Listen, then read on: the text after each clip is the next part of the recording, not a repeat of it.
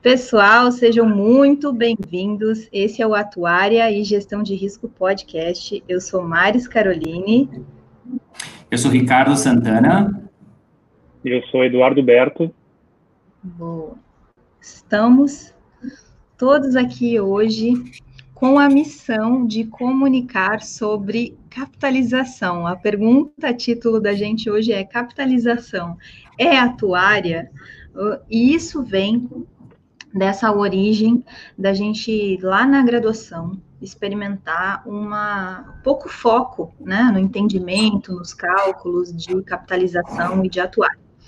Então, é, essa live aqui, eu sempre gosto de explicar como é que ela surgiu, né? É porque uh, se a gente sabe de onde que a gente vem, a gente consegue projetar para onde que a gente vai, e se a gente sabe de onde é que a gente por que, que as coisas acontecem, a gente também consegue entendê-las mais profundamente.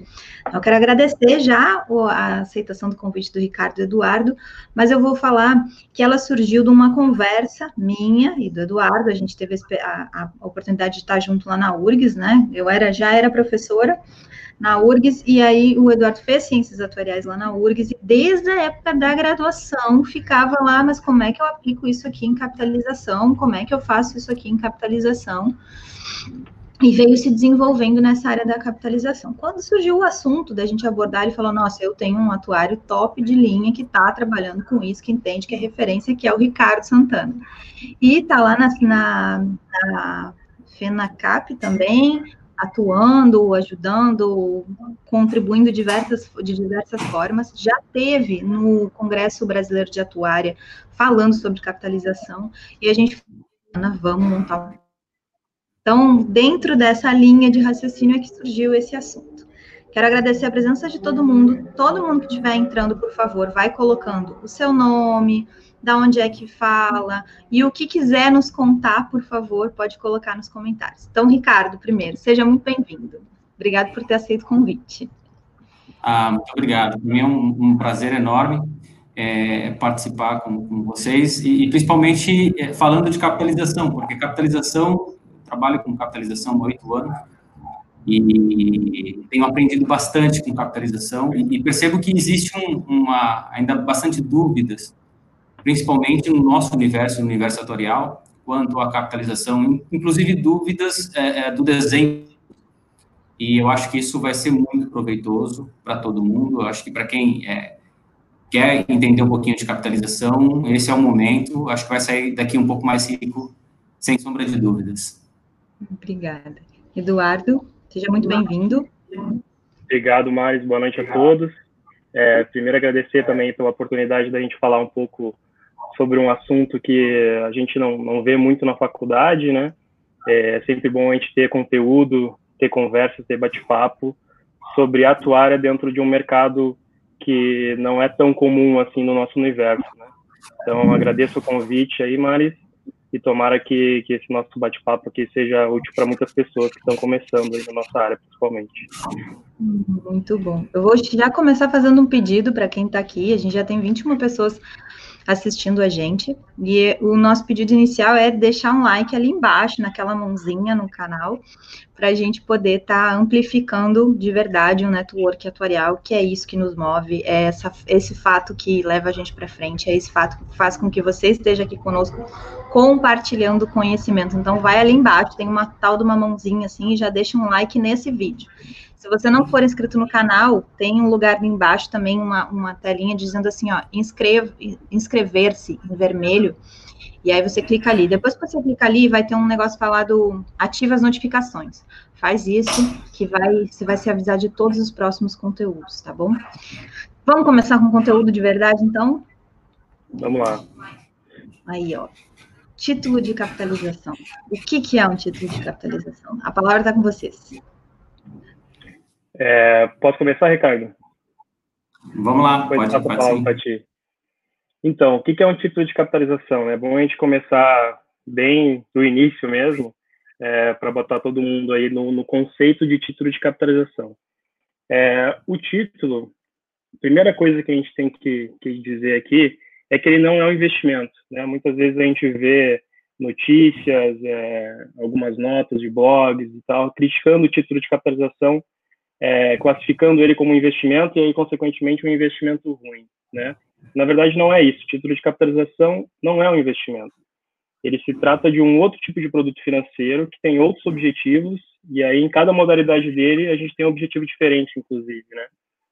Mas basicamente um título de capitalização ele é uma economia programada, então ele tem uma parte de acumulação e rendimentos pré-definidos, mas o grande diferencial dele é que ele tem a parte de sorteios, né? E aí quando envolve sorteios, envolve probabilidades, envolve riscos, e aí começa a entrar a necessidade de um atuário nesse mercado, né? Para entender o conceito desses riscos, é, criar é, sorteios diferentes, criar produtos diferentes, com probabilidades diferentes e tudo mais. Né? Então, capitalização, de novo, não é um investimento, é um produto financeiro, mas que tem objetivos diferentes. Perfeito, Eduardo. É isso aí. Deixa eu fazer já uma pergunta.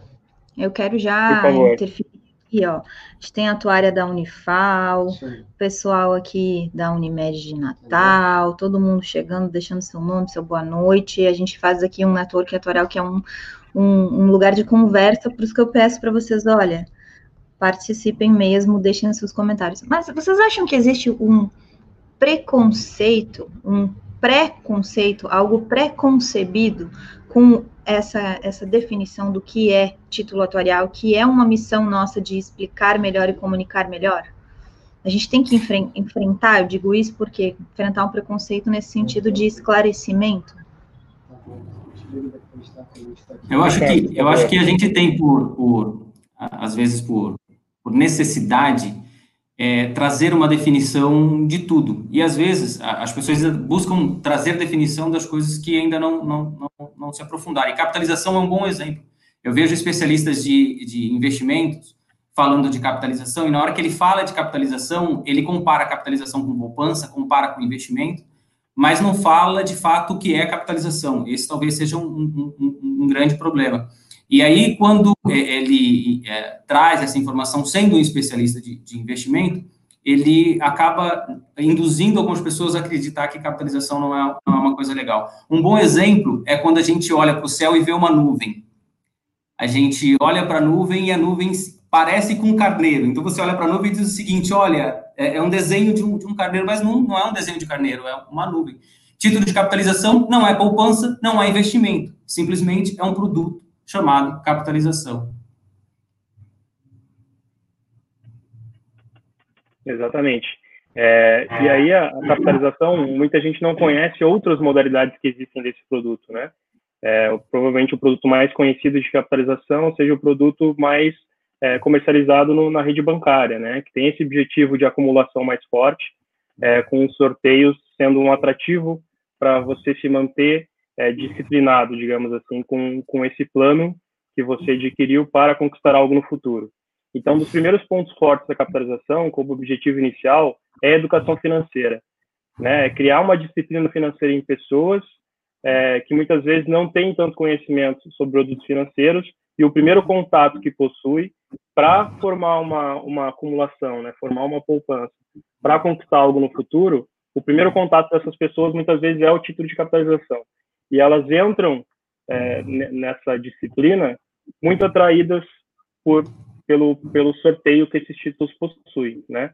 Mas o título não é só isso, ele traz outros benefícios e outros pontos fortes, né? Como a própria próprio incentivo a atitudes, a mudança de atitudes, né? Então, quando a gente tem outras modalidades, por exemplo, modalidade de filantropia, onde as pessoas quando compram um título de capitalização elas concorrem a um sorteio e todo título, depois a gente entra nesse detalhe, ele tem uma parte, que é essa parte da acumulação, que é a parte é, que a gente chama de cota de capitalização. Essa cota ela é, tem o objetivo de ficar guardada por um tempo para no final ser resgatada. Já nesse produto de filantropia, essa cota de capitalização é doada por uma instituição filantrópica. Então, ele traz esse benefício para o mercado filantrópico, que é muito importante, principalmente trazendo doações de pessoas físicas que não são muito comuns no Brasil hoje. Então, esse é outro ponto forte, é a mudança de atitude, né? E o, o, um terceiro ponto forte que, eu, que a gente trouxe é a questão da facilidade de aquisição. Hoje, um título de capitalização ele pode ser adquirido de uma forma muito fácil, seja numa rede bancária, seja numa banca de jornal, seja num aplicativo. É, com poucos dados, a pessoa já pode é, criar um plano de capitalização, ou comprar um plano com objetivo filantrópico, ou comprar um plano é, para ter um resgate mínimo, mas participar de um sorteio é, que pode trazer a realização de um sonho. Então, todos esses, esses pontos acho que são importantes a gente trazer aqui, porque a capitalização ela é muito ampla, né? ela envolve muitas modalidades, e todas elas têm sorteio, têm a gestão de risco desse sorteio, então é importante sempre ter um atuário, né, e, e é necessário, inclusive pela SUSEP, que tenha um atuário gerindo esses riscos na companhia. Muito bom. É, aqui é, é, mais um slide explicando o que a gente comentou aqui, né? A capitalização é formada por esses dois grandes é, é, pedaços, digamos assim, que é a parte da, da acumulação, onde é formado a parte do capital financeiro, que será devolvido no final do prazo, e aqui em cima disso já entra uma primeira provisão, né, uma provisão atuarial, mas estritamente financeira, onde é constituído um valor como se fosse uma previdência para ser devolvido no futuro, onde é recebido juros, atualização monetária e tudo mais. E tem a parte do sorteio, onde está o risco da área, digamos assim, é, que é onde é definido no plano de capitalização um múltiplo dos valores dos títulos, onde esse, essa pessoa que for contemplada vai receber X vezes o valor que ela pagou pelo título. Né? Tudo isso é, é informado em nota técnica é calculado cotas em cima disso, para que se chegue num valor que equilibre esse plano, que mantenha o equilíbrio desse plano. E aí, pensando, depois a gente entra mais em detalhes como é que isso é construído, essa gestão, né? Tem um slide sobre isso, mas aí entra a questão de é, probabilidade de sorteio, quantidade de estimativa de venda, valores desse sorteio, quantidade desses sorteios e tudo mais.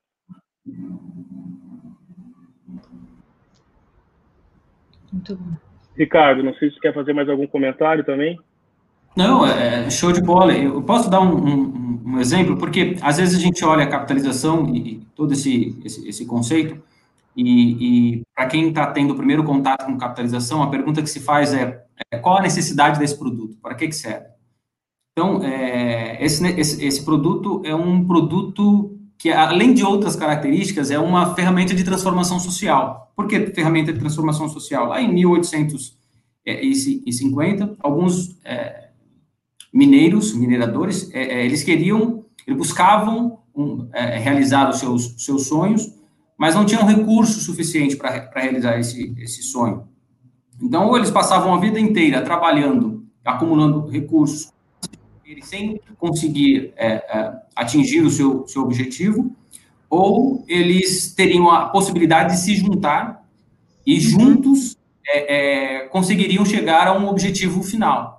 É daí que nasce a capitalização. A, capitalização nasce em que todo mundo contribui para um determinado, é, entre aspas, é, uma, uma, reserva, é, olhando para o sorteio especificamente, é, e algumas pessoas são sorteadas. Ou seja, aquele sonho que era impossível para todo mundo passou a ser possível para algumas pessoas através do mutualismo, a, através da participação de várias pessoas nesse, nesse grupo. E depois deriva para os outros diversos tipos de desenho.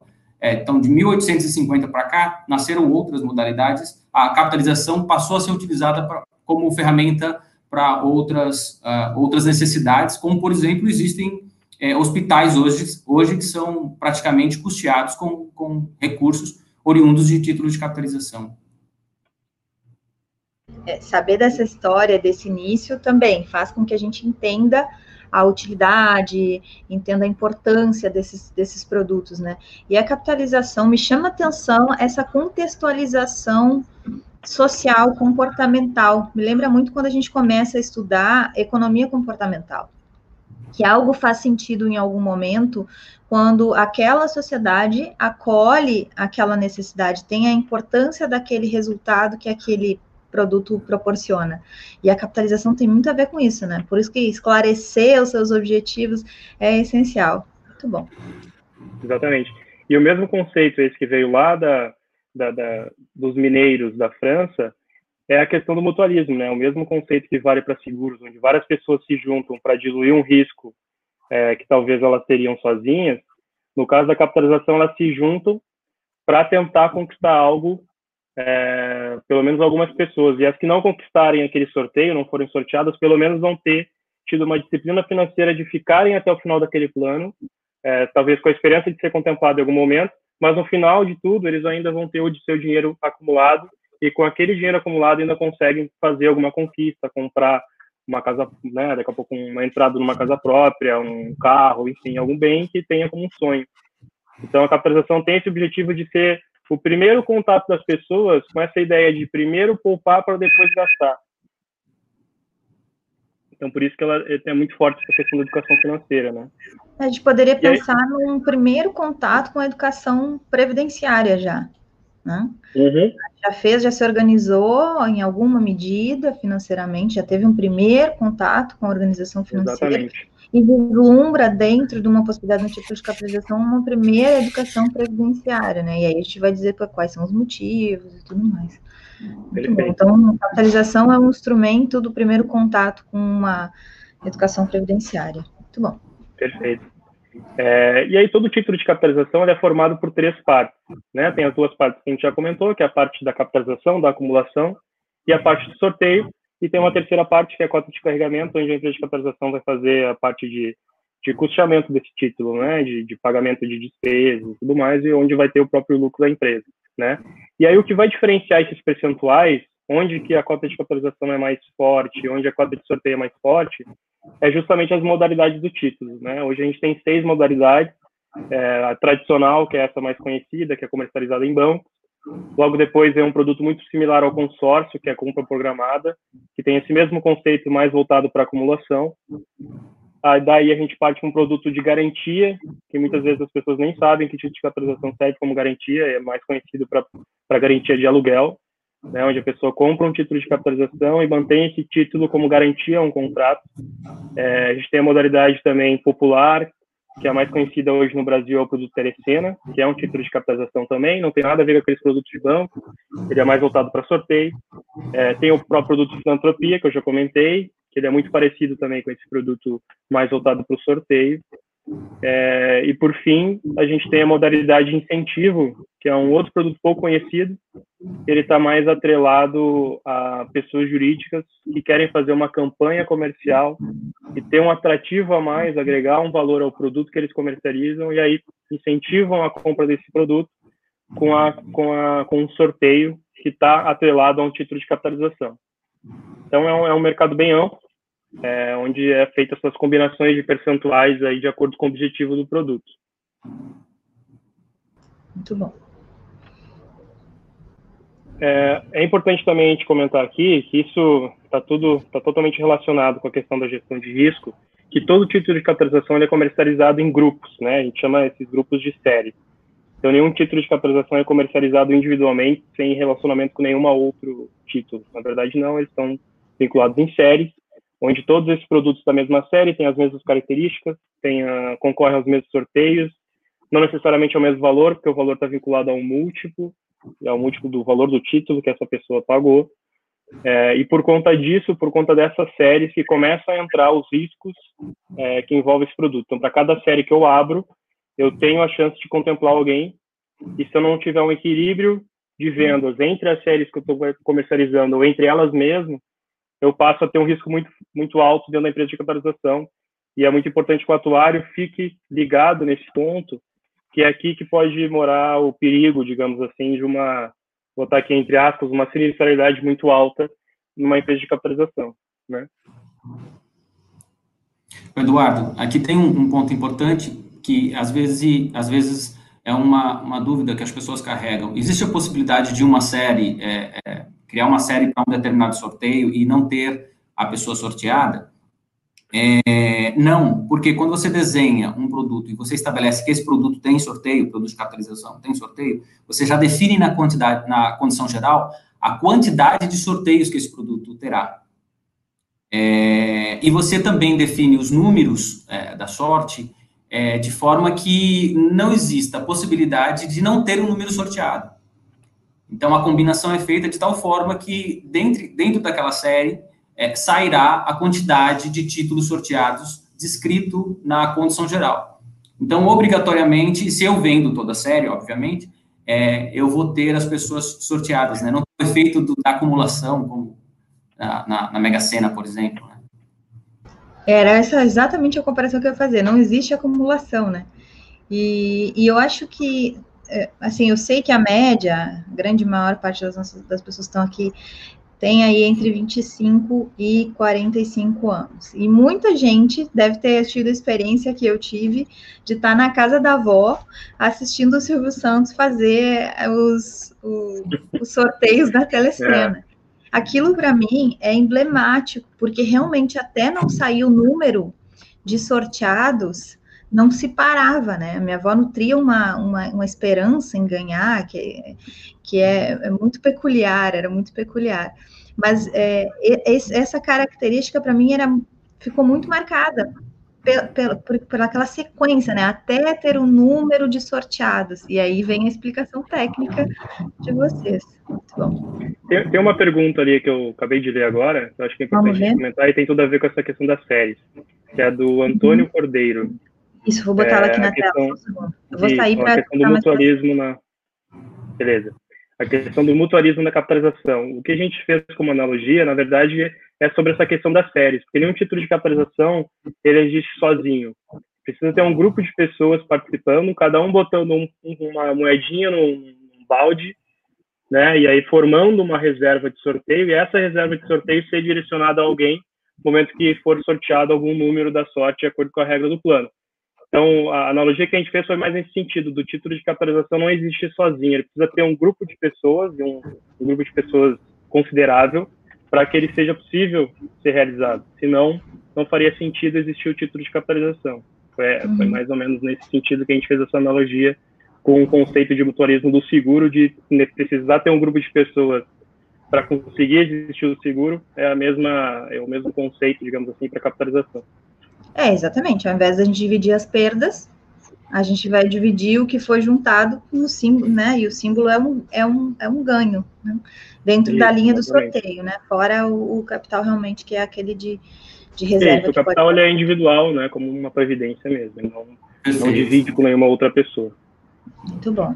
Obrigada, Eduardo, por ter se atentado à pergunta do professor Cordeiro, né? O professor Cordeiro está aqui muito, muito bacana a presença de todo mundo aqui, em especial. Foi meu professor há 20 anos atrás. que ótimo. Ah, bacana. Yasmin está aqui também, Carlos, ó, nosso colega lá de Porto Alegre, muito bom. Todo mundo aqui, Tatiana também, Ricardo, ó, muito bem explicado. Vamos seguir. Vou botar aqui. Aí, eu deixo contigo aí para comentar um pouco sobre essa gestão de risco de sorteios, até uma apresentação que tu fez em um dos encontros né, com atuários. Seria bom tu comentar um pouco sobre essa parte. Ah, e fique, fique à vontade para complementar, Eduardo. É, aqui, na verdade, a gente só traz algumas variáveis é, é que mostram a importância da gestão do, do risco de sorteio. Porque eu posso uh, criar uh, uma determinada série com uma certa quantidade de títulos é, e determinar que naquela série eu terei, por exemplo, 10 sorteados. Se eu vendo toda a série, a, a, acontecerá, sem sombra de dúvida, os 10 sorteados. Mas se eu não vendo toda a série, existe a possibilidade de, de que o número sorteado não tenha sido vendido, não esteja na mão de um dos clientes. Caso isso aconteça, eu acabo não entregando o sorteio, os 10 sorteios que eu estipulei na condição, na condição geral.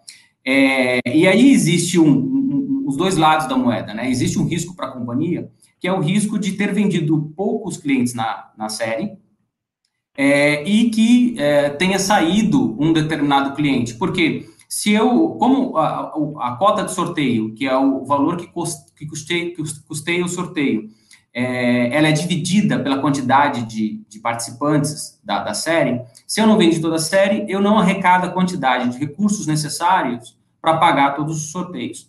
É, então, é um risco para a companhia. Se ela tem um, uma, uma, grande quantidade de séries, nessa situação, ela terá um, um valor a pagar do sorteio superior ao que ela arrecadou para o sorteio. É, esse é um, uma, uma, das primeiras variáveis extremamente importantes, que é o que a gente está determinando ali é, é, como o tamanho da série. E já vai ao encontro dessa, dessa analogia a estimativa da quantidade de vendas. Então, eu preciso ter, é, tem que estimar a quantidade de vendas de acordo com o tamanho da série, ou desenhar o meu produto de acordo com a, a quantidade de títulos que eu, que eu vou vender, obviamente. É, aí, só, só um comentário, Ricardo. Pode falar. Dentro dessa questão, desculpa te interromper, é, dentro dessa questão do tamanho da série também, é importante a gente comentar que mesmo numa série vendido 100% dela, vamos imaginar uma série de 100 mil títulos, onde eu comercializei 100 mil títulos. Mesmo nessa série, eu não estou livre do risco de sorteio. Por que isso? Porque eu posso ter dentro de uma mesma série valores de títulos diferentes e, consequentemente, valores de premiação diferentes. Então, por exemplo, eu posso ter lá 99,999 títulos vendidos a 10 reais e um título vendido a 100 reais, tá? Um, exemplo é, mais extremo, assim, só para a gente entender um pouco do conceito. Se esse título de 100 reais é contemplado e o múltiplo, digamos que seja mil vezes o valor do, do título, ele vai ter ganho, com, é, sido contemplado com 100 mil reais. E eu não arrecadei suficiente com os outros 99,999 valor suficiente para pagar esses 100 mil reais, porque só ele tinha pago um valor a mais, contribuído com um valor a mais. Então, mesmo tendo comercializado toda a série, o meu risco não está zerado. Então, a gestão de risco ela também é, necessita dessa noção do qual percentual da minha série está mais pesado em risco, ou seja, com um valor de premiação mais alto, e qual está mais baixo, para eu conseguir, inclusive, determinar qual é o valor máximo de título que eu aceito nessa série e qual é o valor mínimo para que o equilíbrio das receitas que eu obtive para a reserva de sorteio se mantenha mais ou menos estatistica, estatisticamente é, dentro do que eu espero gastar com o sorteio. Né? E isso mantém o plano equilibrado também. Show de bola. essa, olha, essa praticamente é... Desculpa, pode falar. Pode falar. Essa praticamente é a quarta variável aí, né? Vocês estão dando um show já estão lá na frente, né? Esses conceitos são essenciais de quem já entende super. Eu quero voltar um pouquinho para duas perguntas. Vamos ver, ainda bem que eu estou com especialistas aqui. É, o Pablo, não entendi como o título de capitalização seria um contato, primeiro contato previdenciário. Não há perda de poder de compra desse capital. É bom que quando a gente tem atuário aqui, a análise ela é ampla, ela já faz um, um, uma, uma análise de verdade financeira de quem já tem conhecimento, de quem já, já sabe fazer gestão, de quem já entende, tem a cabeça previdenciária, né? E aí, meninos, como é que eu vou explicar que um título de capitalização, como é que a gente atuar, para a gente atuar, o título de capitalização é um primeiro contato com a Previdência? Não, a gente já teve o primeiro, já teve o segundo, já teve o terceiro contato, concordam comigo? Agora, socialmente falando, no, no a, com a população como um todo, a, como é que a gente explica que é um primeiro contato previdenciário? Não ficou claro. Talvez seja a primeira, o primeiro contato com a acumulação de recursos, a disciplina de acumulação de recursos. É, a capitalização. Por, que, que, por que, que isso acontece na capitalização? Porque quando o cliente contrata a capitalização e ele faz a primeira contribuição, ele participa, suponhamos que o sorteio seja mensal, só para ficar mais fácil a explicação. Ele compra, paga a parcela do mês e com a cota de sorteio ele concorre ao sorteio do mês. Para ele participar do sorteio do mês posterior, ele tem que pagar a parcela do mês posterior. Então, é algo que ajuda o cliente a desenvolver a disciplina de acumulação. Que lá na frente, quando ele tiver um plano de previdência ou quando ele contratar um, um plano de previdência, essa disciplina vai ser fundamental para que ele acumule recursos é, e, e, tenha o, o, plano de previdência dele e, no, no, futuro. Né? Não sei ele se é você concorda. Exato. E, e, essa questão do, do poder de compra, é, a regra número um do título tradicional é devolver 100% do que o, o cliente pagou por participar desse plano. É, e aí vai ter uma correção monetária em cima disso. Porém, o título de capitalização existe um trade-off, e o trade-off é justamente não ter um retorno é, sobre o capital, e aí a gente fala de juros muito alto, né? ou seja, eu vou devolver 100% que ele, que ele me pagou, eu não vou devolver 100% mais a Selic, por exemplo. É, esse trade-off é um trade-off pela possibilidade de ser contemplado no sorteio. Então, assim como ele pode simplesmente receber o 100% e pelo menos ter acumulado um capital que muitas vezes as pessoas não têm esse, essa disciplina, então ele vai ter tido uma educação financeira nesse período e ao mesmo tempo pode ter pessoas e terão pessoas que vão ter sido contempladas e daqui a pouco ter virado milionário. Então é um trade-off para algumas pessoas é mais interessante fazer uma aposta de parte do título para de repente ser contemplado num valor alto do que é, ter uma Selic, ter um, uma taxa de juros maior sobre os valores que ele pagou, até porque o ticket médio do título de capitalização é bem baixo. No final das contas, pode ser que essa taxa Selic seja, sei lá, 50 reais no final das contas, entendeu? Então, é um trade-off que as pessoas fazem e é, e é, o primeiro contato que elas estão tendo com, com um produto financeiro. Como o Ricardo falou, quando eles terminarem esse plano, eles vão estar muito mais preparados para entrar num plano um pouquinho mais complexo, como uma previdência ou algum outro tipo de investimento. Pergunta do Herrera aqui, ó. Tem título que garante que o prêmio será exclusivamente entre os títulos vendidos? É, o Herrera perguntou já sabendo da resposta, né? o Herrera é outro colega nosso aí que. Eu adoro, mas a gente está assim, né? Garantindo é, o conteúdo é bom, Um abraço, Herrera. Um abraço, Herrera. É, sim, sim, existem sim. E são títulos, inclusive, que têm um, um outro, é, um, uma complexidade do risco um pouco diferente. Porque no partir do momento que eu garanto uma contemplação obrigatória, é assim que a gente chama mesmo tecnicamente esses produtos, é, eu tenho o risco de não conseguir vender uma quantidade suficiente para é, cobrir os custos que eu vou ter com o sorteio e mesmo assim eu vou ter que pagar o sorteio. Então existe sim uma cláusula que é, é, é possível incluir nos planos, onde a partir de uma quantidade X de títulos eu já garanto uma contemplação. E aí independente de eu ter vendido a série toda ou não. É, então existem e, e, são outros aspectos que a gente tem que considerar quando está fazendo a gestão desse risco desses produtos. Perfeito. E talvez o, o atuário para esse tipo de produto tenha que é, é, tentar diminuir uma, a maior quantidade de incertezas, né? É, se ele está fazendo uma série de, de, sei lá, de 60 meses, de, de 36 meses, é, as incertezas, ele, ele precisa gerenciar muito bem essas incertezas, porque isso pode gerar, é, de, como você comentou, Eduardo, é, se eu tenho uma quantidade de vendas pequena, em uma série, série razoavelmente grande, eu posso ter problemas de, de capacidade de pagamento dos sorteios. Muito bom. Tem mais uma pergunta aqui, ó, e aí é relacionada a, a, um, a, a, Federal aqui, bilhetes da Federal deve ser da é, Mega Sena, dessas coisas assim, É né? Loteria Federal, provavelmente. É, Loteria. É, é bem comum nos títulos, é, o esquema é o mesmo, ou seja, como ficam os bilhetes que não foram vendidos? Aí é diferente, né? O esquema não é o mesmo, tem acumulação lá.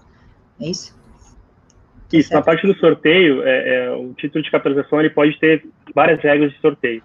É, os mais comuns são utilizados, são realizados através de extrações oficiais. Olha aqui, ó. Chama são Loteria aqui, Federal, é, Mega Sena, Quina, qualquer tipo de resultado oficial pode ser utilizado para ser uh, apurado um contemplado numa série.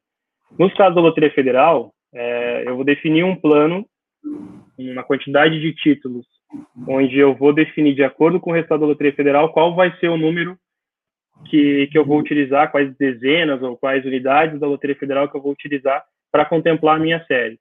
E, se eu não vender a série toda, pode ser que tenham contemplado um título que não tenha sido vendido. Nesse caso, o valor ele não é direcionado a ninguém. Então, se eu tenho, por exemplo, 50% da série vendida, eu tenho 50% de chance de pagar um prêmio e 50% de chance de não pagar um prêmio. Pode ser que eu passe dois meses sem pagar e depois passe seis meses pagando, é, e aí que entra também o risco da empresa de capitalização. Existe até uma curva é, com essa probabilidade de, de risco, onde eu estou correndo mais risco. Qual nível de venda eu estou correndo mais risco? Né? Quando eu estou com uma venda muito baixa, esse risco é mais baixo. No momento que eu vou alcançando mais ou menos metade da série vendida, eu estou no auge do meu risco de sorteio. Então aqui eu posso ter 50-50, eu estou arrecadando metade, mais ou menos, e tenho chance de pagar 100%, e isso se manter por um tempo. Então, no, no metade da série eu estou no auge do meu risco. A partir do momento que eu consigo vender um pouco mais que a metade, esse risco vai diminuindo, até chegar próximo de zero quando eu vendo 100% da série, e mesmo é, 100% da série, como eu falei antes, não elimina o meu risco, porque tem essa possibilidade de valores diferentes da mesma série.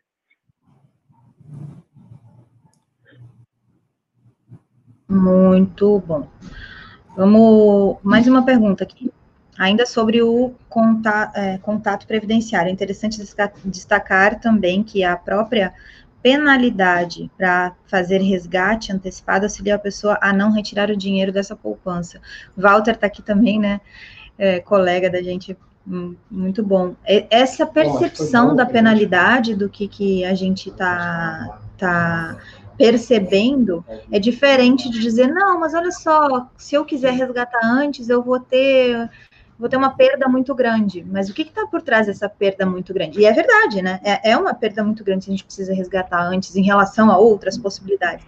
Mas a contrapartida disso é o entendimento que o Walter traz para cá. Olha, eu estou fa favorecendo essa disciplina previdenciária que foi o que o Ricardo destacou. Achei excelente essa nossa essa contribuição. O que, que vocês acham? É exatamente isso. A penalidade ela vem com esse objetivo de fazer com que as pessoas permaneçam no plano. Vale a pena para elas continuarem pagando para ter um objetivo daqui dois, três, cinco anos, é, do que resgatar agora, perder todo é, a disciplina que foi feita até o momento e daqui a pouco não conseguir atingir o objetivo. Né? Isso depois é uma outra educação, porque a partir do momento que eu defino uma liquidez somente no final do prazo, é, isso também vai vir com outros produtos financeiros quando a gente fala de investimentos mais complexos, né? Não, não título não é investimento, mas quando a gente sai desse primeiro contato financeiro e, e vai daqui a pouco para um CDB, a gente tem a mesma característica de poder resgatar só no final do prazo. Então é uma é um certo é uma certa educação de planejamento, né, para você se planejar para o futuro, não para agora. Então é. a penalidade também vem para isso. E, e, olhando sobre a ótica da, da companhia, é, a penalidade é importante para que eu uh, mantenha uma certa quantidade de clientes, clientes dentro da, da, da carteira, né? Porque nesse, nesse produto especificamente, a curva de permanência ela é extremamente importante, ela é uma variável muito importante, porque se eu é, estipulo uma, um título de 100 mil títulos, uma, uma série de 100 mil títulos, é, e vendo é, os 100 mil títulos e tem uma curva de, de, de, permanência ou a curva de cancelamento muito forte, no terceiro ou no quarto mês eu posso começar a ter problema de solvência nessa série especificamente, né? Posso não ter recursos para pagar os sorteios. Então, a, a penalidade para que, que o cliente não resgate é, na verdade, um incentivo para que ele permaneça e para que o equilíbrio do sorteio seja mais adequado. Excelente. Vou botar aqui, vamos lá para a nossa apresentação. Agora sim, né? Vocês já estavam lá na frente discutindo como é que é que que a probabilidade que estava por trás, o tamanho da série, estimativa de venda.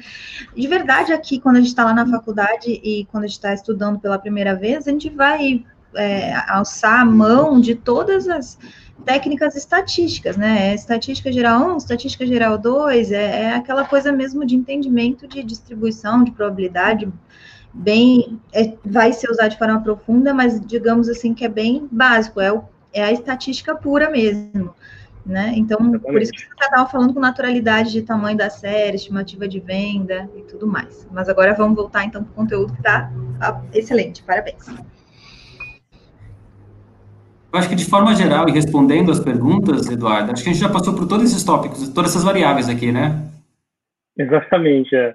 Com, com o próprio questionamento pessoal, a gente acabou passando por, pela parte de curva de permanência, o valor do título é, e a quantidade de sorteios e probabilidades. Né? Toda, todas essas variáveis aí, elas estão interligadas quando a gente fala de gestão de risco de sorteio. Então, quando um atuário vai planejar um plano novo, um produto novo, ele tem que fazer uma projeção considerando tudo isso, né?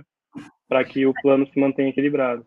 Mas deixa eu fazer uma pergunta. Essa, essa, essas hipóteses assim, de curva de permanência, faixa de contribuição e tudo mais, a gente, quando é um produto novo, modela com base nos produtos antigos que a companhia já tem, modela com base no perfil novo de consumidor que a gente está é, vislumbrando, ou faz alguma coisa utilizando lá uma teoria da credibilidade, onde eu dou credibilidade uma parte para os dados que eu já tenho de experiência com a companhia, outra parte para os dados que eu tô, tenho de, de público, de mercado, como é normalmente essa gestão aí, desse planejamento, dessa, dessa quando a gente vai é, realmente uh, parir, assim, uma proposta nova?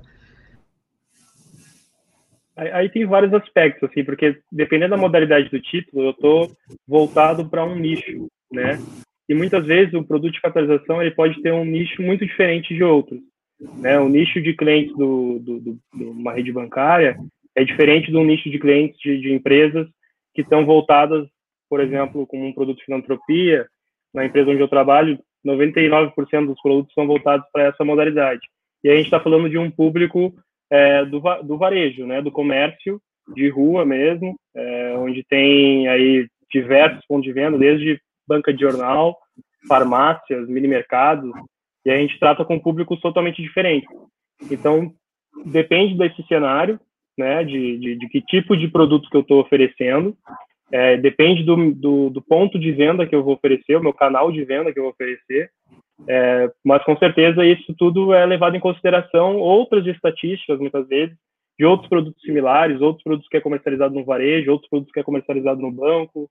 É, e aí o canal de venda um título de capitalização, por exemplo, uma modalidade de incentivo, pode ser totalmente diferente. Pode ser que a, a Coca-Cola, por exemplo, queira fazer uma promoção comercial é, de Natal. E aí a gente está falando dos clientes da Coca-Cola. Quem vai ter essa estimativa de quantas pessoas vão participar é a Coca-Cola, não é a empresa de capitalização. Então a gente vai buscar essas informações também de acordo com o tipo de produto que a gente está fazendo. E aí, é. em cima disso, é feita uma estimativa e tudo mais. Né? É, e a, uma, uma das técnicas mais uh, usadas é uma, uma, uma, adaptação do triângulo de Hanoff, sabe? Você tem, por exemplo, o histórico de entradas e saídas de, de clientes, por exemplo, olhando para o tradicional, né? Suponhamos que a gente queira ver o comportamento de clientes uh, de, de, de, capitalização mesmo, tirando uma campanha, tirando a, o garantia que tem um outro comportamento de, de, de permanência. É, dá para se usar, por exemplo, o, o, triângulo de a ferramenta, o triângulo de Hanoff, e, e, e com base nas safras definir a, per, a permanência para cada M, para cada mês. Né? Desde que você tenha dados suficientes para esse desenho, óbvio. Uhum, muito bom.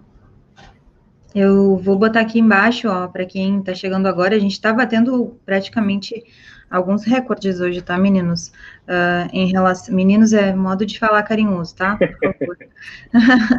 Mas o, a gente tem um comentário aqui do professor Cordeiro sobre essa, vocês dois, ó, tô adorando esses colegas, preciso do contato deles para trocar umas ideias sobre uns projetos, quando puderem, tá? Legal. Surgindo mais oportunidades aí, muito legal. E a gente teve aqui a Mônica chegando, Patrícia também, é, aqui a Maria, Liliane, muito bom, todo mundo que vai chegando, deixa seu comentário, seu nome, de onde é que é, e eu fiz um pedido para vocês aqui, ó, já que esse conteúdo tá tão bacana, tão legal, né, é, batendo aí alguns recordes de, de, de, divulgação e de live, de acompanhamento, vou fazer um pedido especial para vocês, para vocês pegarem o link que tem aqui em cima do vídeo de vocês, faz um Ctrl C, Ctrl V, copia o link e manda para, ó, eu só quero só, só para um, um atuário, um atuário, aquele colega seu que você ajuda, ajudava você a passar e virar noite, né? Todo mundo tem aquele colega que virou a noite estudando para alguma prova. Pega esse link e manda para ele. Olha só isso aqui, ó. A gente sempre reclamou que não tinha capitalização na universidade. Ou então aquele que está hoje em dia, né? Que a gente tem alguns alunos que nos acompanham, aquele que está hoje em dia é, em casa, sem, é, em alguma medida sem aula ainda, nas universidades estão sem aula mas uh, manda para esse um atuário esse link para compartilhar se você estiver realmente gostando do, do canal aí. Vamos voltar para o nosso conteúdo. Bora lá. Aqui a gente trouxe alguns, algumas provisões é, que são tratadas dentro desse mercado, né? Já que é, o assunto é vincular atuarial com o mercado de capitalização.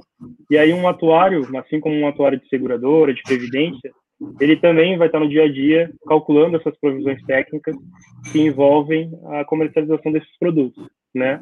E aí a gente tem algumas provisões que são mais financeiras mesmo, que estão vinculadas à acumulação, e tem algumas provisões que são mais estimativas, né? E aí são mais voltadas para a parte de sorteio principalmente. E aí a gente vai, a provisão matemática de capitalização é a provisão principal desse produto, que está é, tá vinculado ao resgate, que é a, similar à previdência, digamos assim. É, tem a provisão para sorteios realizar, onde eu vou pegando essa cota de sorteio de cada um desses títulos que são comercializados de uma série, vou acumulando numa reserva para projetar esses sorteios para o futuro, eu tenho que ter um, uma certa reserva constituída que esteja é, dentro da estimativa que eu espero gastar com esses sorteios é, que vão ocorrer futuramente. Aí depois a gente vai para uma provisão de sorteios a pagar, aqui já aconteceu o sorteio, já sei, é, é como se fosse um, uma provisão de sinistros a liquidar, né, uma PSL da seguradora, eu já tive o evento, foi o sorteio, eu já sei que são os contemplados e eu já tenho essa obrigação de pagar alguém, então eu constituo essa reserva. A provisão para resgate, ela tem esse mesmo sentido de já ter um compromisso que é quando alguém já tem essa reserva de capitalização finalizada ou com uma solicitação antecipada. Aí eu transfiro para essa provisão esperando fazer esse pagamento. Eu tenho a provisão para distribuição de bônus. Essa é um pouquinho diferente, eu acho que até o Ricardo provavelmente tem mais contato com ela. É a provisão, como se fosse uma provisão complementar à provisão matemática, onde em algum plano de capitalização eu posso definir um bônus de taxa de juros. Esse bônus pode estar vinculado a outros é, índices, né? Por exemplo, pode estar vinculado a uma, a uma ação, a um índice do Ibovespa ou outros tipos de índice, onde eu uhum. pego parte dessa reserva e vou é, remunerando ela com um índice diferente da provisão matemática principal. Então, também é uma um exemplo é o, Um bom exemplo é o excedente financeiro, né? Caso a empresa queira, assim como nos planos de previdência, caso a empresa queira uh, uh, distribuir parte do excedente financeiro, ela poderia, por exemplo, usar aqui a, a, a provisão para distribuição de bônus como ferramenta para essa distribuição. Exatamente. Mas não é só essa possibilidade, existem diversas possibilidades diversos desenhos de, de tipos de bônus que podem ser atrelados a um título de capitalização. Aí tem a, a provisão para despesas administrativas, que é muito parecida com essa provisão de seguradora e de previdência. É, toda, toda empresa de capitalização, seguradora, tem um, uma estimativa de despesas para o futuro, é, e aí, aí, tem vários tipos de, de cálculo dessa provisão, né? Alguns normalmente utilizam a NOF, ou seja, se eu acabar minha operação hoje o que, que eu espero gastar para o futuro para conseguir ter todas as minhas provisões e as minhas obrigações liquidadas. Então, eu constituo essa provisão hoje pensando no futuro. É, então, também é uma provisão estimada. E aí, por fim, a gente tem a provisão complementar de sorteio, que é uma provisão vinculada à provisão de sorteio a realizar, onde caso eu tenha alguma estimativa é, a pagar de sorteio que está fora do que eu imaginei ter na sorteio a realizar, então se eu tenho alguma necessidade de cobrir aquela provisão, eu faço essa constituição é, dentro da PCS para cobrir essas despesas que eu espero ter no futuro vinculadas ao sorteio. Eu tenho uma pergunta. Beleza. Todas essas provisões aí que a gente está vendo que existem, né, elas têm uma linha, uma, um, um valor vai pulando de um lugar para o outro, né? assim como Isso. nas outras provisões nos outros setores. Existe margem média, pequena, grande, para gestão dos prazos? Eu consigo. Porque vamos, vamos ser claros aqui, a seguradora ela pode fazer algumas, é, algumas medidas que acelerem alguns pagamentos ou outras medidas que eventualmente diminuam a velocidade de alguns pagamentos. Isso pode fazer parte de uma estratégia, por exemplo, quando eu quero acelerar um pagamento em, em, é, em grandes acontecimentos, como teve de Brumadinho, por exemplo, eu posso querer, eu tenho uma estratégia por trás, empresarial, uhum. que vai fazer com que eu consiga acelerar, e aí o dinheiro é, trocando, né, a reserva pulando de um lugar para o outro, vai ter uma, um período de tempo diferente. É, como é que é isso na capitalização? Existe uma margem boa para esse tipo de gestão, de onde é que está a provisão ou não? Ou ninguém, ninguém olha para isso, mais ou menos os prazos são sempre iguais? Qual é essa capacidade de gestão que a gente tem? Acho que a, a é, assim, é pequena, né, Eduardo? Foi, cortou, Ricardo, não consegui escutar. Não, eu acho que essa gestão ela é muito pequena, porque ela está atrelada aos prazos regulamentares, né? É, Exatamente, por, é isso que eu comentando. Você tem 15 dias para pagar o sorteio, é, é, então, no máximo, em D mais 2, vai, depois do, do, sorteio, da data do sorteio, realização do sorteio até o pagamento do sorteio, é o, o prazo que você teria para fazer esse tipo de, de gestão. É, e na provisão matemática está muito vinculado ao, à solicitação do, do titular, né?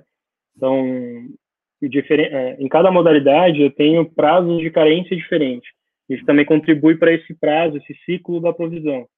Né? Por exemplo, um produto mais voltado para acumulação, esses prazos são bem maiores. Então, é, quando eu faço um cálculo de risco em cima disso, por exemplo, num produto de acumulação de cinco anos, eu defini uma taxa de juros de 0,45% ao mês e até então, a capitalização, o risco financeiro em cima disso era muito difícil acontecer. A gente tinha Selic aí sempre acima de 5%, 6%, até anos atrás acima de 10%. Então, o risco financeiro em cima dessa provisão era muito pequeno. É, agora já o cenário já é outro, né? São discussões que a gente tem na FENACAP e dentro do, do GT atuarial da FENACAP, a gente tá, tem discutido isso, né?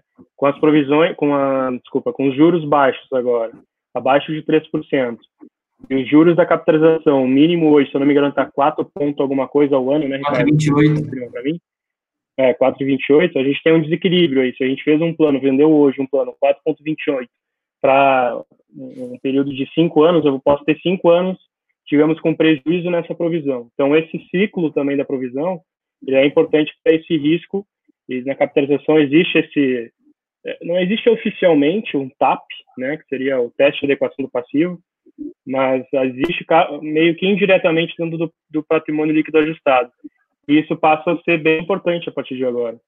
Então, é. esse ciclo da provisão está muito vinculado ao, ao plano que foi realizado. Se um plano é de longo prazo, esse ciclo da provisão matemática vai ser de longo prazo. Se um plano é de curto prazo, como, por exemplo, um plano de filantropia, são 60 dias. Então, em 60 dias eu fico renovando essa provisão. Mas não tem muito assim o que fazer. Ela está muito atrelado aos prazos regulamentares e aos prazos que eu defini na construção do plano de capitalização.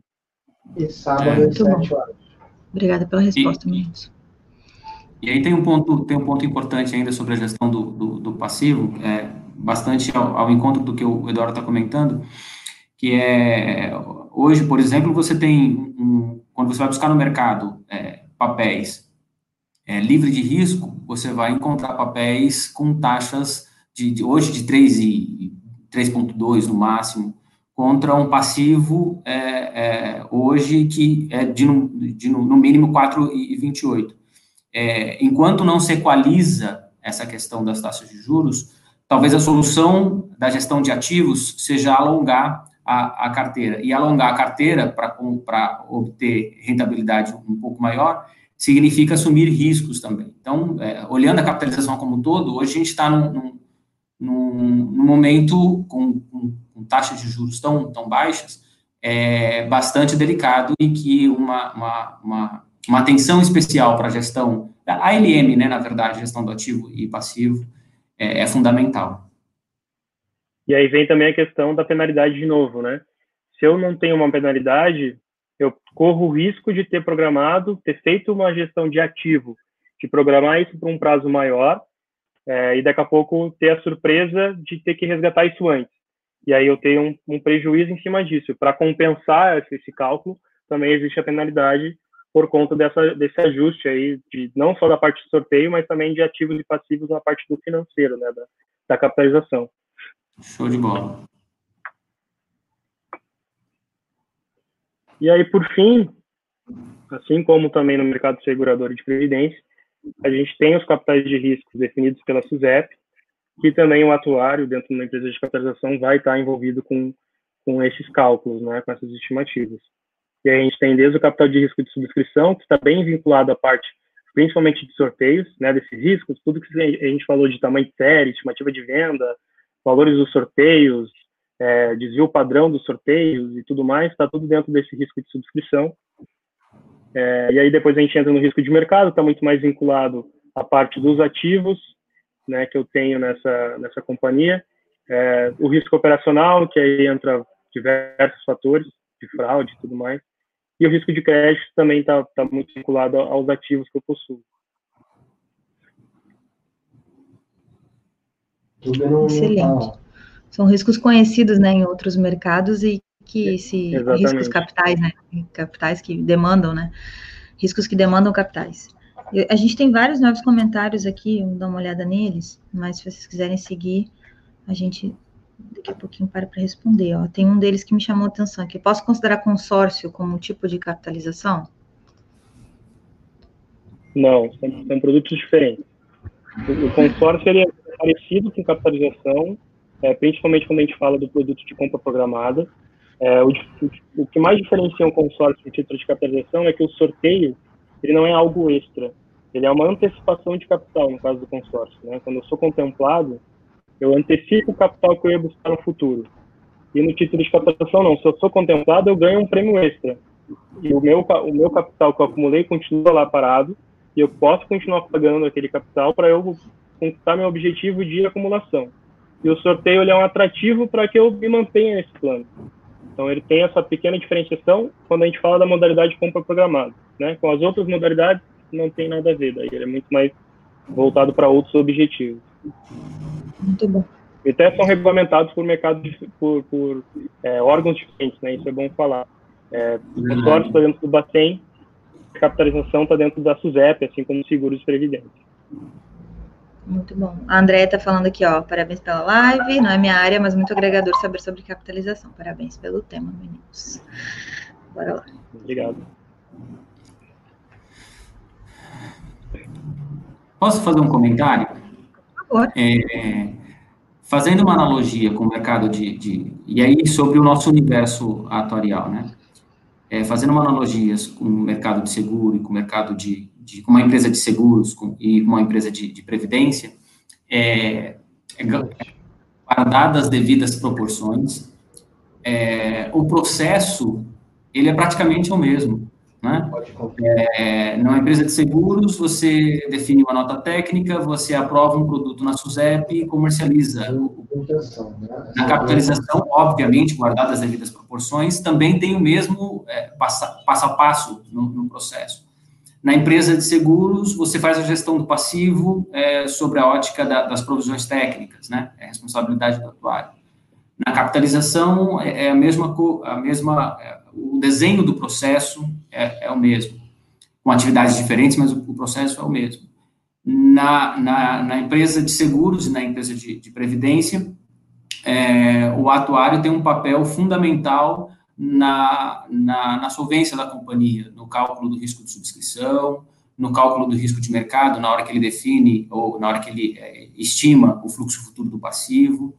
É, no, no, no, risco de crédito também, é, é, parte dessa atividade é, em algumas companhias é do, da, da, da área atuarial, é, e no risco operacional também. Então, o papel do, do atuário nesses, nesses três blocos, né, esses três pilares, talvez, não sei se, capitalização, seguros e previdência, a esteira é a mesma. Eu diria que se um, um atuário está começando a, a, carreira e tem a oportunidade de trabalhar em uma empresa de capitalização, ele é, tem a oportunidade de ver o processo como um todo.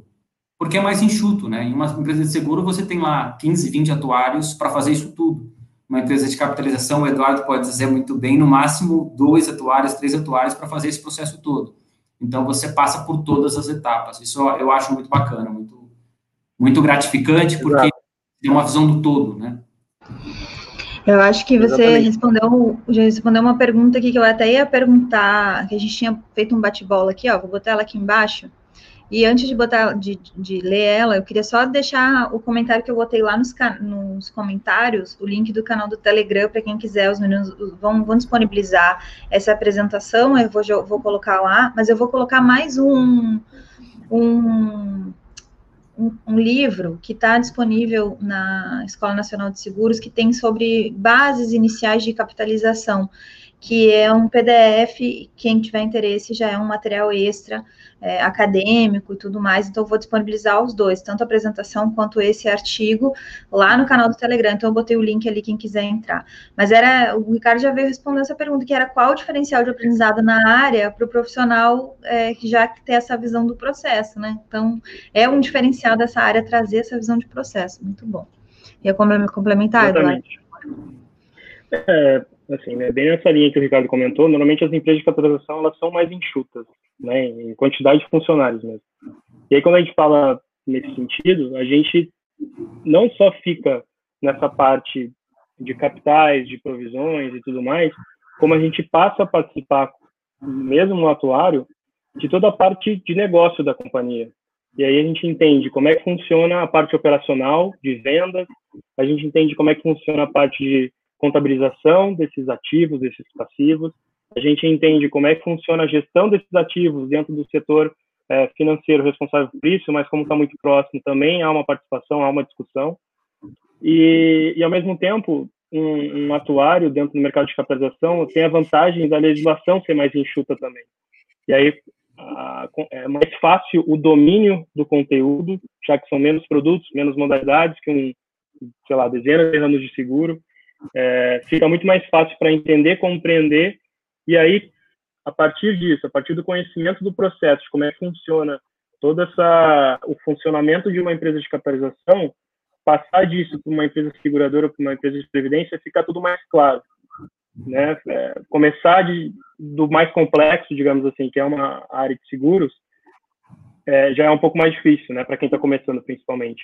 Até tu entender que a função do atuário é, ou, ou, ficar somente naquele naquele mundo ali de provisões, de capitais e não entender como é que funciona o processo de uma companhia, desde a parte da construção do produto, do, do pensar como é que vai ser esse produto na ponta, o pensar como é que vai ser a emissão desse produto dentro da casa, a implantação desse produto, pensar em sistema, o atuário, pelo menos no meu caso, está muito envolvido com a área de sistema de uma empresa de capitalização, então precisa entender o processo como um todo. Se começa numa seguradora, talvez demore muito mais tempo para conseguir é, né, é, é, conseguir diluir tudo isso dentro da, da, da, cabeça da pessoa, né, de como é que funciona todo um processo de uma construção de um produto, uma esteira de produção, digamos assim, um produto de, de, seguros ou de capitalização ou de previdência. Então, na capitalização tem a oportunidade de conhecer isso mais de perto. E eu acho que eu recomendaria aí para todo mundo que está começando ter, se tiver a oportunidade, dar uma chance, porque é, realmente é bem interessante e é muito valioso. E qual o tamanho desse mercado? Assim, a gente pode falar sobre isso, quais o tamanho e se quiserem complementar com alguma habilidade necessária para atuar nessa área, complementem, por favor. Mas é importante a gente entender o tamanho. É, o, o, tamanho, hoje, em provisões técnicas, a gente tem 30 bi, olhando o mercado como todo, é, quase 25 bi em arrecadação no ano passado, 2019, e mais de um bi em pagamento de sorteios em 2019. Quando você olha esse mercado de 2010 para cá, em, em, arrecadação, ele mais que dobrou. É, teve, na verdade, uma, uma estabilização 2014 a 2017, a 18 mais ou menos, mas quando você olha de 2010 para cá, a gente sai de 11 bi para 24 praticamente de, de arrecadação. E, e, talvez esse não seja o ponto mais significante, não seja o tamanho, mas a abrangência desse mercado. É, a gente teve um marco regulatório no, no, ano passado, em que traz um produto que eu sou apaixonado por ele, que é o produto de, de filantropia, né? É, e eu acho que esse produto, quando ele enraizar na nossa cultura, e eu acho que, que vai enraizar, vai ser um produto, é, assim, que vai dar muito prazer de trabalhar com ele, né? Porque é, é um produto que a pessoa participa do sorteio e, ao mesmo tempo, faz doações para instituições, instituições filantrópicas. É um produto fantástico, na minha opinião. Uma inovação, né? É, e aí, quando a gente fala de filantropia, é, eu, por exemplo, quem e vai imaginar que saindo de uma faculdade de ciências tutoriais, é, daqui a pouco você vai estar tra tratando com hospitais, é, trazendo benefício para esses hospitais ou outras instituições filantrópicas, um produto que por trás tem uma construção técnica de um atuário, né? Então, isso é muito interessante e gratificante também, poder ter contato com áreas que a gente nem imaginava quando está na faculdade. É, e, e, só complementando a questão do mercado, é, são obviamente, menos empresas é, que existem de capitalização do que seguradoras, por exemplo. Então, a oportunidade para quem está começando a entrar numa sociedade de capitalização é um pouco mais raro, digamos assim, é, vagas do que numa vaga numa seguradora, numa empresa de previdência, etc. Né, fundo de pensão, enfim. Mas existem, né? Existem, são, são 17, se eu não me engano, né, Ricardo? É isso aí. empresas no Brasil todo, né? Então a gente tem aí no Rio Grande do Sul, tem hoje duas companhias, em São Paulo e Rio de Janeiro, acho que é onde concentra o maior número delas, é, mas também tem em outras regiões, né? Tem Brasília, por exemplo. Mas, assim como o mercado segurador, acaba concentrando Brasília, São Paulo e Rio de Janeiro, a maioria das companhias. E, e, o legal é que quando você olha a distribuição dos produtos de capitalização, é, todo mundo compra, né? de norte a sul do país, todo mundo compra esse, esse produto. É claro que há uma concentração no sudeste, né? Mas você vê no norte a, a comercialização desse país, no nordeste, no sul, no centro-oeste, em todos os lugares. Exato. E quanto à questão de habilidade também, né? Eu acho que assim, um, um atuário, não só para atuar em capitalização, mas para atuar no mercado segurador também, é, ele hoje em dia precisa pensar um pouco fora da caixa, né? E não ser somente um técnico, né? Tem que ser uma pessoa que tenha uma certa habilidade de comunicação, uma certa habilidade de, de negociação também, porque não vai ficar somente na rotina de cálculos, né? É, vai ter que pensar um pouco em construir produtos diferentes, entender o mercado que está inserido. É, então, todas essas características não são essenciais somente para o mercado de capitalização, mas para qualquer mercado que um atuário queira entrar e ser um destaque. Né? Então, eu imagino que é, não, so, não somente dominar a técnica, mas também entender onde está inserido, né? O, o mercado que está inserido, o negócio que está inserido, para conseguir contribuir para a empresa que vai estar trabalhando como um todo, não somente é, nos cálculos, digamos assim. Muito bom, é esse o, mindset que a gente vem conversando sobre atuário tipo 6, né? No sentido de a gente fazer uma, uma conversão para essa e uma atenção para essa necessidade de ter habilidades de explicabilidade, de comunicabilidade, de é, gestão de risco como um todo, empresarial, social, e, e ter esse mindset de previsão que a gente tem na veia para aumentar o nosso impacto. É, é, é, é, bem o que eu gosto de reforçar, né? Desenvolver habilidades além da base teórico forte, a gente precisa entender que eu vou olhar o mindset em qual o problema que eu estou resolvendo, qual é a persona que está ali por trás e qual é a solução que dentro desse, de, desse know-how aí de gestão de risco que eu tenho, qual é o resultado que eu posso trazer, qual é a transformação com o produto que a gente oferece, que a gente consegue oferecer. É um mindset completamente diferente daquele que a gente originalmente foi educado, né? Então, excelente. Essas habilidades vêm daí, né? Vem desse mindset. Tem uma pergunta da Adri, a, a, a Adrilaine Costa. Onde eu posso encontrar esses dados sobre o mercado de capitalização? FENACAP? FENACAP, SUSEP, né? SUSEP também, é, né? Uhum. A FENACAP é a Federação Nacional de Empresas de Capitalização, né? Que a gente fica falando às vezes Sim. em alguma algumas siglas aqui e é bom a gente traduzir para que a gente todo mundo tenha É, a FENACAP ela está atrelada à FENISEG também, então que é onde está concentrado a FENASEG, a FENAFEV. Então, se entrar pelo site da FENISEG, também consegue entrar no site da FENACAP, lá tem, tem os dados do mercado, assim como no, no site da, da própria SUSEP vai ter os números ali de, de vendas, provisões e tudo mais. Muito bom. O Herrera, tem produtos. Ai, essa pergunta, ainda bem que tu lembrou de trazer ela, Herrera. Muito bom, muito obrigada. Tem produtos similares à capitalização em outros países? Ou é uma jabuticaba? Vou complementar. assim, exatamente os moldes que a gente tem no Brasil é só no Brasil, digamos assim, essas modalidades que foram criadas e tudo mais. Existem produtos similares, existe na própria França, onde começou, né, produtos que, que envolvem acumulação e sorteio. Existem também outros produtos mais voltados para loteria mesmo, né, e aí loterias não vinculadas ao governo como é aqui exclusivamente, mas loterias é, que, que são criadas por outros tipos de empresas, no próprio Estados Unidos tem isso. É, mas esse conceito de capitalização, com todas essas modalidades, isso é, é mais uma jabuticaba brasileira. É verdade. E aqui na América Latina, na, na Colômbia, também tem um produto semelhante. Não igual, mas semelhante. Muito bom. Então, a gente está aí provendo ideias para outros, outros países, né? Eu tenho mais uma pergunta aqui, ó. A rotina, especificamente, tem alguma coisa que vocês queiram chamar a atenção? Além desse benefício de ter a visão como um todo, né? Mas a rotina de um atuário numa seguradora de capitalização é diferente, é muito similar? Tem alguma coisa que vocês querem chamar atenção?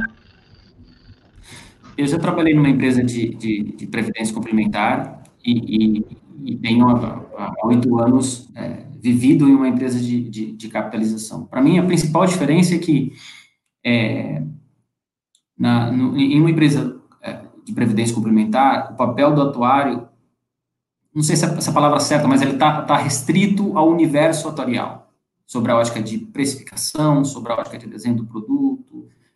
Na capitalização, é, esse é o meu ponto de vista. Para mim, o atuário ele está muito ligado ao business. É, em algumas companhias, o atuário, ele também é gerente de produtos. Então, é o cara que está olhando necessidades do cliente, é o cara que está observando o comportamento do cliente, é o cara que está olhando concorrência, é o cara que é uma visão um, um, um pouco diferente, né? Um atuário de capitalização é um, atuário que entre numa empresa de capitalização, depois de um tempo ele vai sair com, com um viés de business, acho que um pouco mais apurado do que em uma empresa de seguros, quando ele entra numa empresa de seguros para fazer uma provisão técnica, para trabalhar com eu acho que é, esse, esse talvez seja o principal diferencial para mim. É, ele vai ter uma noção de, entre aspas, lojinha, não no sentido pejorativo, mas no sentido do todo, muito maior em uma empresa de capitalização. Poderia dizer que teria aquela visão inicial para quem tem uma microempresa, né, micro pequena empresa, quem que tem uma grande empresa não tem como não passar pela experiência de pelo menos uma empresa pequena, do começo ao fim. Né? Pode ser fazer essa comparação? É, eu acho que é ótimo. É, concordo, porque, como eu falei né, na, na outra questão, é, é, normalmente são empresas mais enxutas. Então, com isso, a gente acaba tendo contato com outras áreas e, e, participando muito mais do business, do negócio da companhia, do que numa grande empresa seguradora, né, que é um pouco mais difícil ter esse contato. Então, muito acho bom. que esse é um, é um diferencial, com certeza. Muito bom. Mais, mais alguma complementação, meninos? Os, os, comentários a gente terminou aqui. Eu quero agradecer vocês imensamente por terem aceitado uh, estarem aqui com a gente. Vou fazer um comentário extra aqui. Estou procurando onde é que está meu banner, assim, ó. Separei aqui, ó. O nosso propósito desse conteúdo compartilhado é o networking para ampliar as possibilidades de conhecimento. E aí o que nos move é o impacto na evolução de todos nós como seres sociais e humanos, com esse conhecimento de um conjunto de técnicas, de ciência, de habilidade de gestão de risco, que nós atuários de, né, temos, detemos esse conhecimento e a gente pre, pretende fazer através desse networking atuarial novas conexões para ir solucionar esses gargalos sociais, empresariais e tecnológicos, que são os nossos desafios para ter um impacto maior na sociedade. Meninos, as últimas considerações. Pode começar, Eduardo. Pode, começa aí. É, primeiro eu quero agradecer a vocês dois, o Eduardo pelo, pelo convite, né, em, em participar é, a Maris também por, estar tá participando desse, desse, desse momento, que eu acho que é um momento especial, super especial, porque acho que nos últimos anos são poucos, poucas interações com, com, é, desse tipo que eu tenho visto, então essa acho que é muito bacana, espero que a gente tenha outras, muitas, muitas outras. É, então, muito obrigado a, a vocês. É, segundo, é, dizer que eu acho que é, nós, atuários, é, temos um, um, papel fundamental para a nossa sociedade. É, fundamental em diversos aspectos. Né? Quando a gente está falando de, de, capitalização, ter um atuário não é por acaso. Eu acho que a preservação da relação cliente-empresa, ela passa pelo desenho do produto, passa, passa por nós. Então, a nossa responsabilidade é uma responsabilidade muito grande. Muito grande, sobre, muito grande quando, sobre a ótica social, né? É, para preservar as relações, para trazer o equilíbrio. Eu acho que isso é, é, é fundamental. Então, é, uma, é algo que, se eu tivesse que é, é terminar, entre aspas, os, os meus dias e, e olhar para trás e poder dizer que a, a, minha contribuição foi uma contribuição que trouxe benefício às pessoas, eu, eu, eu, eu vou ficar muito contente. E aí, nesse contexto, quando eu, eu vejo, por exemplo, uma pessoa que recebeu. Outro dia eu vi uma, uma, uma, cena de uma pessoa que recebeu o prêmio, o cara comprou, pagou um valor muito pequeno no título de capitalização, e, e a pessoa era. É, tra, trabalha em, em cana-de-açúcar no interior de São Paulo, né? E ela foi sorteada com uma bolada de dinheiro, né? É, eu não tenho dúvidas que esse dinheiro vai mudar a vida dessa pessoa. Né? Claro, dinheiro somada a, a, a, uma educação financeira, vai fazer com que a vida dessa pessoa vá para uma, uma, outra dimensão, né? Em, em, alguns aspectos, né? Não que o dinheiro seja a raiz da, mas é, vai eliminar vários, várias deficiências da vida ou dificuldades da vida. Então, essa é a razão do, do, do meu trabalho, né? É, e essa é a razão pela qual nós então, eu acho que, principalmente para os novos atuários, os que estão, os que estão é, terminando a faculdade agora, os que entraram na faculdade agora, é, carreguem isso consigo, né? Que é, o nosso papel é um papel, cada um tem o seu papel na sociedade e o nosso papel é fundamental. E aí, em tempos de, de pandemia, eu acho que cabe um, um parênteses aqui, né? Até pouco tempo, algumas mentes pensavam que não existia muita correlação entre as coisas, né? É, algumas pessoas nas caixinhas da, da medicina, outras na, na caixinha da, da, da, economia, outra na caixinha é, é, de outras é, sociais, e com essa pandemia a gente percebe que essas coisas estão muito interligadas, né? É, é um, na verdade, é um quebra-cabeça, está tudo muito, muito ligado. E, e, se nós atuários soubermos é, respeitar a nossa, a nossa profissão, soubermos nos dedicar ao máximo a, a, a, ao projeto que foi no, nos entregue em prol da sociedade, sem sombra de dúvida, a gente vai ter uma sociedade muito mais rica, muito mais próspera, é, e uma sociedade que, que vai eliminar diferenças cruciais que ainda temos, né? Diferenças, é, é, desigualdade social, diferenças absurdas. Um país como o nosso, quando você olha que boa parte das pessoas não tem saneamento básico, é, é, é, é, muito triste. E, e, a gente tem um papel, pode não ser direto, mas indireto, muito importante nesse, nesse processo como um todo. Né? Então, muito obrigado e bola para frente, pessoal. Acho que a gente tem muito trabalho para fazer, é, a gente tem muito que contribuir para o nosso país. Essa é a mensagem. Eduardo. De minha parte, Maris, também agradecer pelo convite, né, pela oportunidade da gente falar um pouco é, do nosso universo aqui dentro do mercado de capitalização. É um universo não tão conhecido, não tão divulgado, não tão falado é, na própria universidade ou mesmo entre atuários já formados, né? São poucos atuários que trabalham nesse mercado.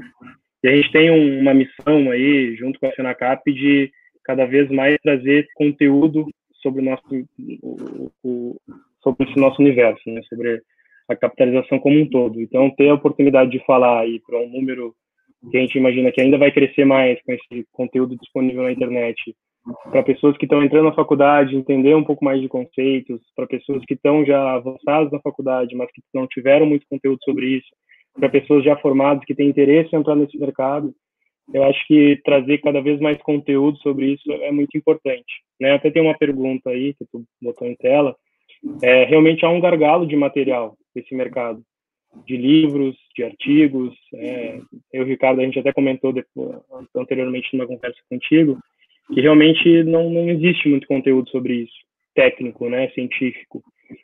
E é uma missão também dos atuários que estão nesse mercado de tentar construir alguma coisa.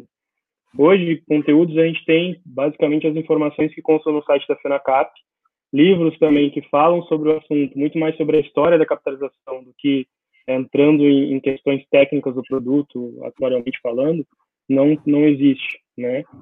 É, mas alguma, alguns conceitos existem e estão disponíveis tanto no site da SUSEP quanto no site da FENACAP, é, mas a gente tem uma missão aí para frente para tentar construir mais material e acho que esse é um primeiro passo aí é, para a gente começar a criar conteúdo, tá?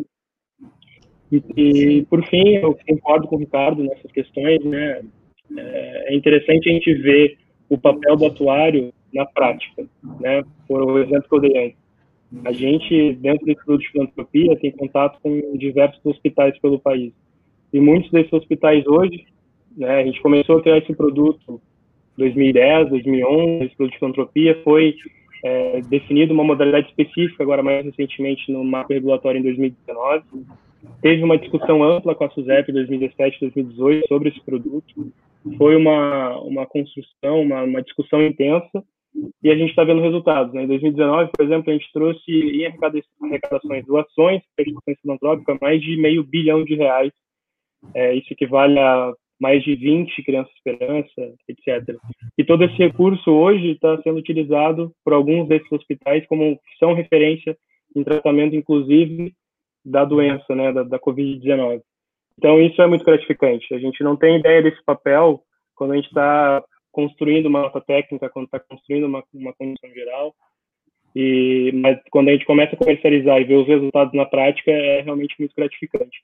Então, a gente precisa trazer essa mensagem que o atuário tem um papel realmente na sociedade, seja numa empresa de capitalização, numa seguradora, é, que vai trazer mais tranquilidade financeira para essas para a sociedade como um todo, né?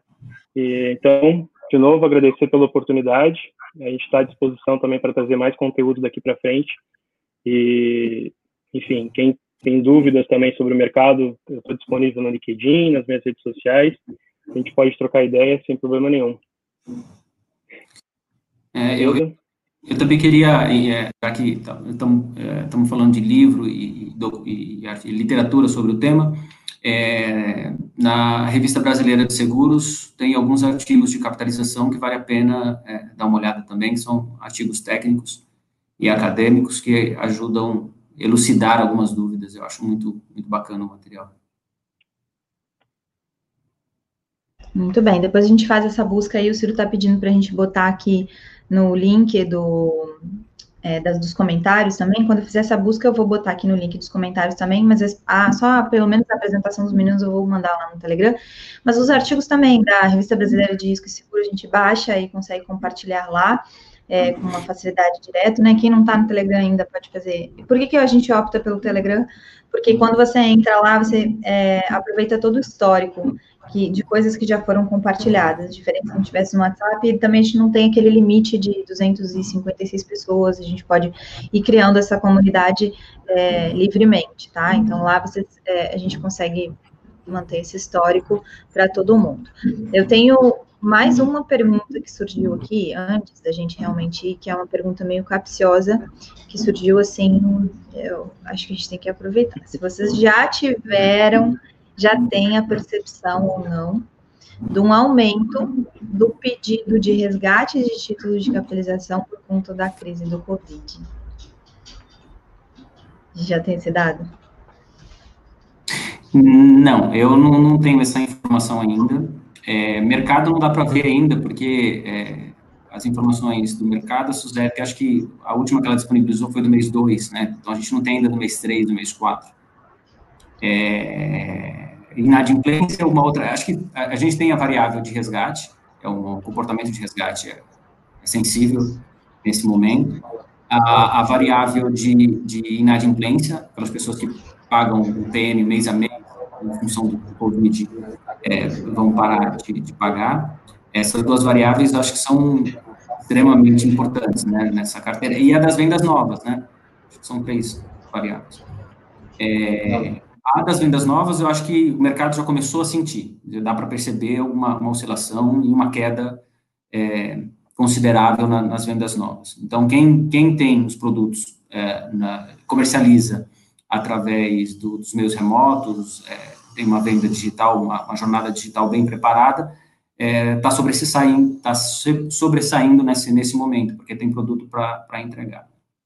A variável de, de inadimplência, a gente não consegue ver ainda, por quê? Porque quando o cliente, a gente até tem a sensibilidade do, do mês, mas ele não, não começou a, a, cancelar, porque demora quatro meses, ele deixa de pagar agora e a gente cancela o plano depois de, de quatro meses. Então, a gente ainda está nesse, nesse período entendendo.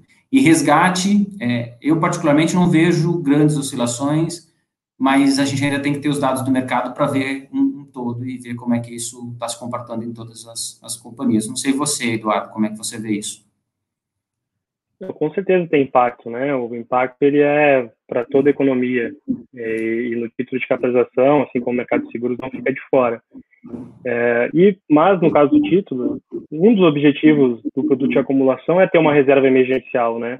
Então as pessoas que lá atrás se planejaram e começaram a construir um plano, Hoje, talvez tenha uma reserva que podem resgatar e utilizar para passar por esse momento de uma forma mais tranquila.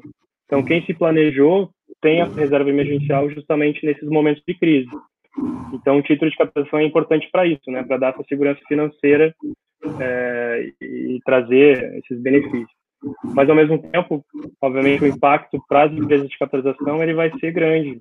É, no caso da, da, empresa onde eu trabalho, a gente tem muitos produtos vendendo em, em varejo, né? E aí o comércio no Brasil está travado. Então, isso também impacta, com certeza, nas vendas mas ao mesmo tempo traz uma revolução para esse mercado de capitalização, que hoje ainda é muito papel físico e a gente acabou antecipando uma transformação digital não só no mercado de capitalização, mas em outros mercados é, de vendas online, vendas por aplicativo, que já existiam antes mesmo da pandemia, mas que se intensificaram agora, mais pessoas migraram para esse tipo de comercialização de, de compra.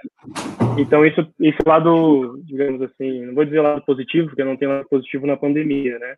Mas é, é um lado interessante desse desse é, movimento, esse movimento que está tendo da migração mais rápida para o digital, que está é, impactando tanto o mercado segurador quanto o mercado de capitalização. E é uma tendência que vai ser daqui para frente.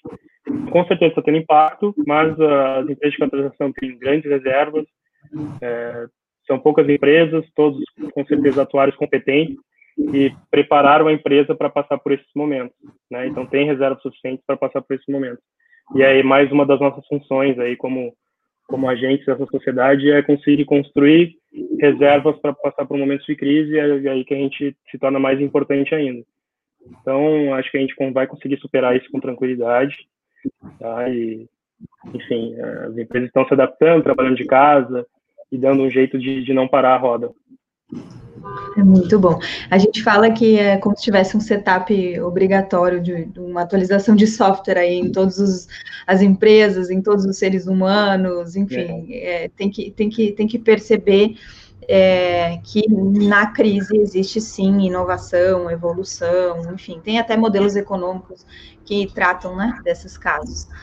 É, muito obrigada, meninos. Vou deixar aqui, ó, pedido para você se, inscrever aí no canal, tá aqui embaixo o link para quem não se inscreveu.